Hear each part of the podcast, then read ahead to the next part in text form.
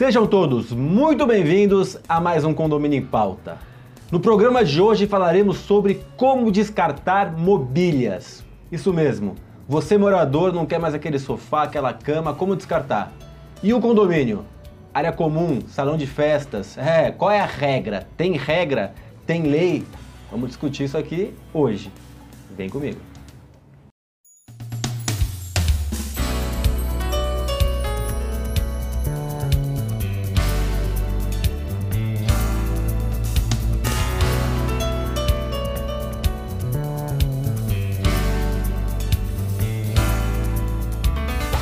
Os nossos convidados de hoje são dois síndicos profissionais, dois síndicos de sucesso aqui do estado de São Paulo. Marco Aurélio Lopes. Marco, muito bem-vindo ao programa novamente. Obrigado, Ricardo. Obrigado pela presença. E para mim é sempre uma honra estar aqui no programa de vocês. A honra é nossa. E Henrique Gerês, que já tem praticamente a chave do programa, vem bastante aqui, graças a Deus. Obrigado. Bem-vindo novamente, Henrique. Obrigado, muito obrigado. Henrique, a gente estava conversando aqui fora do ar sobre como não é comum ter o, na convenção nunca, quer dizer, eu não conheço nenhuma convenção que tenha algo sobre o assunto que a gente está tratando hoje. E é dificilmente encontrado também em regimentos internos, né? Algo que diz, fala assim sobre descarte em maneira geral, fala assim lixo, mas não fala em mobília. E aí a gente pode ter alguns problemas nesse sentido. É verdade, Ricardo. Isso aí que você está abordando é bem verdade. Eu, pelo menos, não tive nenhuma oportunidade de ver um regimento interno com algum tipo de conotação dessa.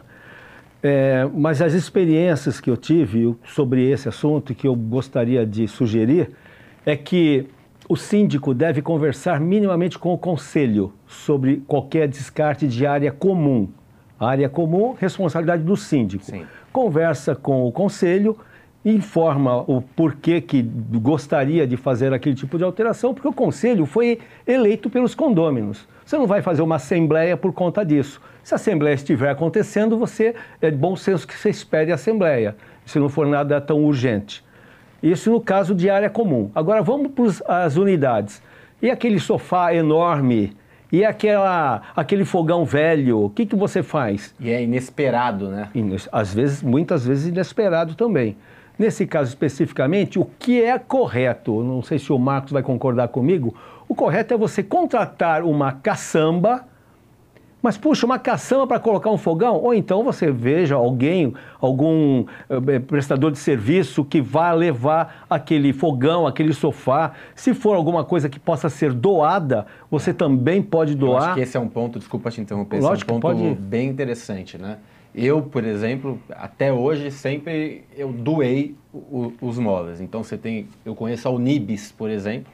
Devem ter outras, obviamente. A Caifa em Osasco. Caifa em Osasco. Então, assim, eu ligo, eles vêm retirar. Então, você tem instituições que vêm retirar. Geralmente, eu espero acumular, acumular é, ter mais do que uma coisa. Sim. Então, um sofá com, sei lá, um fogão, como Sim. por exemplo. Sim. E aí, você já resolveu o problema do descarte, entre aspas, e está beneficiando pessoas carentes, né? É, mas deixa eu só completar uma, uma coisinha, viu, gente? A gente doa o que presta, Exato. o que serve. Não adianta doar um fogão quebrado, um sofá sem mola, aí não é doação, né? É, é transferência de problema. É transferência de problema, bem falado, bem falado. Eu, eu, esse é o meu ponto de vista com legal, relação a isso. Legal, Henrique. Marco, é, sobre a parte do condomínio, fica mais fácil de você se programar e, e e aí, ou doar, ou ter, é, encontrar alguém, contratar alguém para levar até o descarte correto da prefeitura da, da, de cada cidade.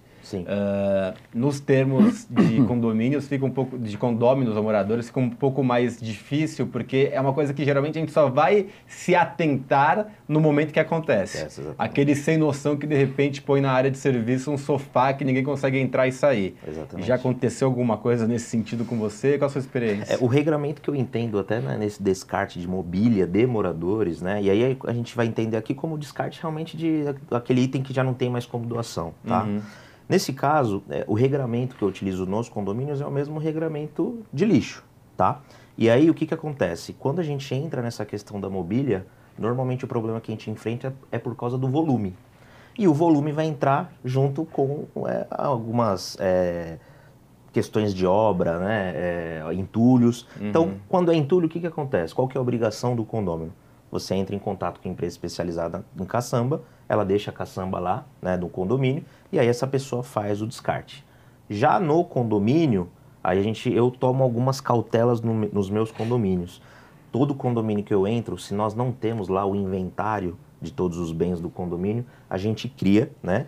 E... Vale a pena um... Eu, Fundamental. Eu, eu, sou tipo um Faustão aqui, vou interromper. Uhum. Vale a pena destacar e ressaltar isso, você ter um... Um inventário. Um inventário com, todo, com tudo que tem no condomínio, Sem isso é, é, é, crucial. E vou te falar, a maioria dos condomínios não, não tem. Não tem. E isso é indispensável, porque quando você vai se desfazer de algum bem, você precisa dar baixa no inventário também. Porque senão o síndico, eu entendo, pode ser cobrado por isso. Sim, Marco, né? e você tem que dar isso satisfação em assembleia. Sim. Porque é de todos. O síndico não é dono de nada. Exatamente. Não é? Exatamente. Esperar uma próxima assembleia. Sem falar, dúvida, ó, sem dúvida. Tinham dois sofás que estavam quebrados. Conversei com o conselho, assustamos assim, assim, assim. Perfeito, concordo com você. Com relação aos moradores, é, caso o morador consiga levar também, hoje em dia, na, eu digo na cidade de São Paulo, a prefeitura ela disponibiliza ecopontos distribuídos aí pela cidade e o próprio morador ele pode levar, assim como os entulhos de obra, ele pode levar até o ecoponto e fazer lá esse descarte. Ou contratar um carreto, né? Porque às Também. vezes ele não tem carro para levar alguma Exatamente. coisa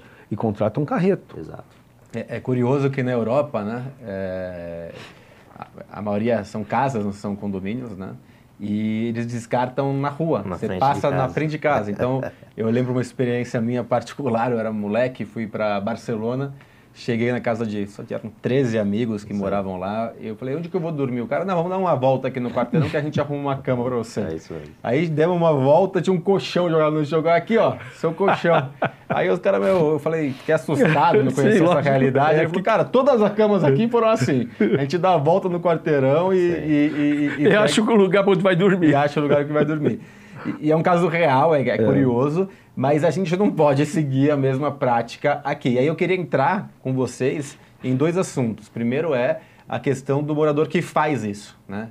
Qual é o procedimento que devemos adotar, adotar para o morador que põe um sofá, ou uma cama, ou um fogão e realmente tá. deixa impossibilitado de, de, de, de, pessoas passarem ou até do, do, dos faxineiros levarem até algum local.